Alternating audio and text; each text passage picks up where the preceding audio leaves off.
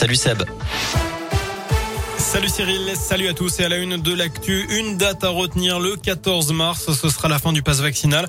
Annonce tout à l'heure du Premier ministre invité du Trésor de TF1. La situation sanitaire s'améliore, les conditions sont réunies pour une nouvelle phase d'allègement des mesures.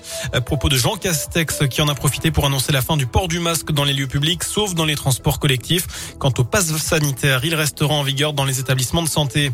De son côté, Emmanuel Macron va annoncer sa candidature à sa réélection dans la presse quotidienne régionale. Une lettre qui sera mise en en ligne ce soir avant d'être publié en version papier demain.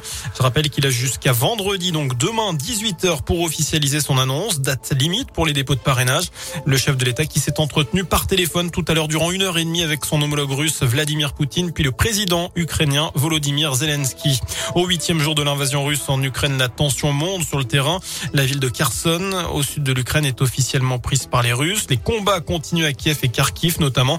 L'Ukraine reconstruira chaque église, chaque rue et la Russie paiera. Voilà ce que dit le président ukrainien.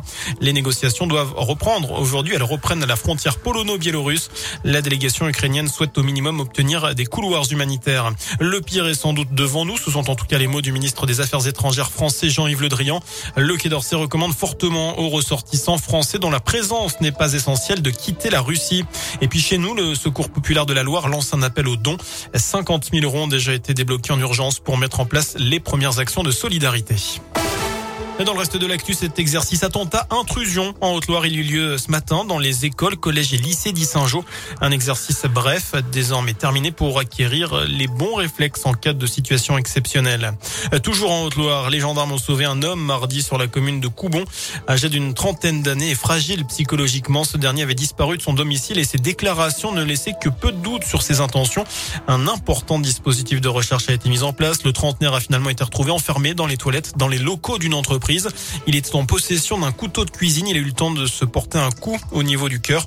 Il a été évacué dans un état critique à l'hôpital. Ses jours ne sont plus en danger désormais selon le progrès.